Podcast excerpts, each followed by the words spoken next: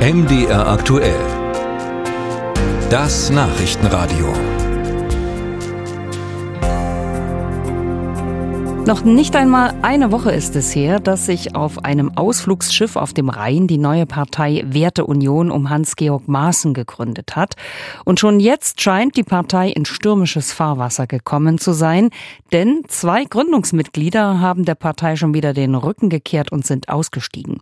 Zum einen Max Otte, der ehemalige Vereinsvorsitzende der Werteunion, sowie Markus Krall. Der hatte noch im Januar einträchtig mit Hans-Georg Maaßen die Partei Parteigründung angekündigt. Was ist da passiert? Diese Frage, die gebe ich weiter jetzt an den Politikwissenschaftler Oliver Lempke von der Universität Bochum, der die Entwicklungen rund um die Werteunion seit längerem beobachtet. Herr Lemke, sind sich da mehrere Alpha-Tiere plötzlich nicht mehr einig? Ja, das kann man ganz bestimmt so sagen. Also Maßen, Otte, Krall, das sind alles Alpha-Tiere, die sich da ins Gehege gekommen sind. Auch deswegen, weil sie natürlich ganz eigene persönliche Ziele mit der Neugründung verfolgen. Aber dahinter stehen natürlich auch programmatische Unterschiede und die sind jetzt schneller als gedacht, würde ich mal meinen, offenbar geworden. Welche programmatischen Unterschiede sind das denn? Naja, die Werteunion versteht sich so ein bisschen als Mittelding zwischen einerseits so einer Franz Josef Strauß CSU und einer anständigen Alternative zur Alternative für Deutschland. Und während die einen versuchen, den Unionsteil zu stärken und sagen wir mal das konservativ-bürgerliche zu betonen, wollen die anderen vor allem den Politikwandel durch die Möglichkeit einer Koalition mit der AfD eben halt hervorheben. Und das beides geht nur so bedingt miteinander gut aus. Und jetzt ist es eben eine Frage, wie man die Nuancen betont. Und da würde ich sagen, ist es ganz schnell zum Bruch zwischen unter anderem diesen dreien gekommen, aber eben halt auch den Hoffnungen, die dahinter stehen. Bei einer Parteineugründung gibt es ja unheimlich viele Menschen, die da eintreten, Glücksritter, Traumtänzer, verbohrte Ideologen, ganz unterschiedliche, ganz unterschiedliche Melange. Und die haben natürlich auch ganz unterschiedliche Ausrichtungen und wollen möglichst schnell auch ihre Linie offenbart wissen. Und da, glaube ich, kommt es jetzt zur ersten herben Enttäuschung.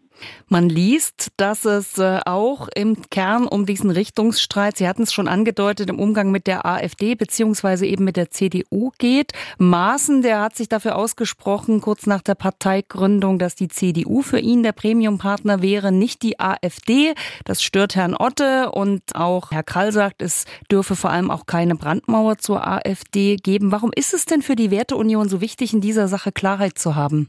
Ja, ob sie denn so richtig Klarheit jemals bekommen wird, ist ja noch die Frage. Nicht rechts der Mitte ist halt viel gedrängelt und das ist dieser Platz zwischen CDU, CSU auf der einen Seite und AfD auf der anderen Seite.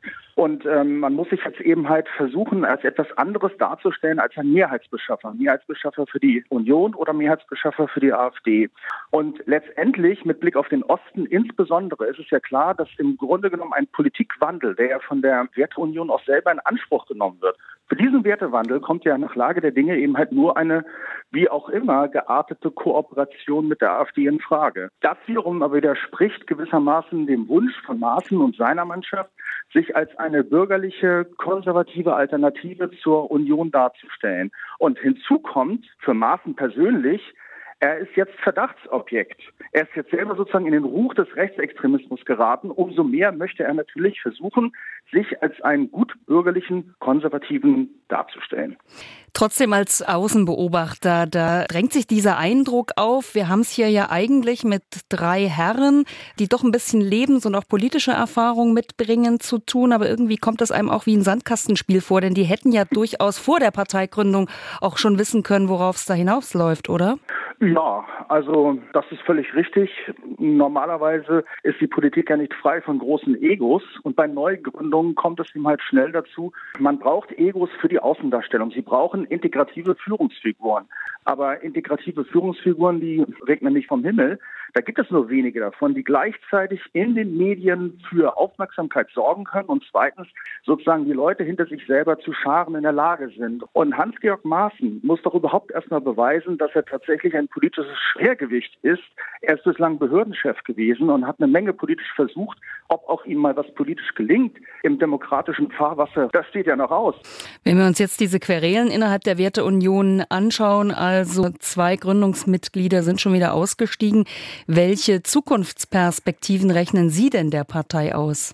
Also sie hatte einen Stolperstart hingelegt. Der ist, würde ich mal sagen, fast denkbar schlecht verlaufen. Auch so komisch konspirativ, als ob sie was zu verbergen hätte. Sie hat keinen Sound mit den Medien gefunden. Im Gegenteil, es ist ein Versteckspiel, das sie im Moment betreibt, diese Partei. Sie hat ein Imageproblem. Maßen als Verdachtsobjekt, selber in den Ruf geraten ist, rechtsextrem zu sein. Und sie befindet sich in einer Dauerdefensive, was die Zusammenarbeit mit der AfD eigentlich tatsächlich bedeutet. Daraufhin wird sie ja immer wieder befragt und sie kann keine bislang vernünftige Antwort darauf geben. Also, sie muss diese Hausaufgaben lösen, sie muss diesen Stolperstart überwinden und sie könnte sich doch beispielsweise mal zu den wesentlichen und brennenden Fragen einmischen. Was ist denn eine konservative bürgerliche Position in Abgrenzung zur AfD beispielsweise, zu den gegenwärtigen großen Fragen der Außenpolitik, Stichwort Ukraine-Krieg?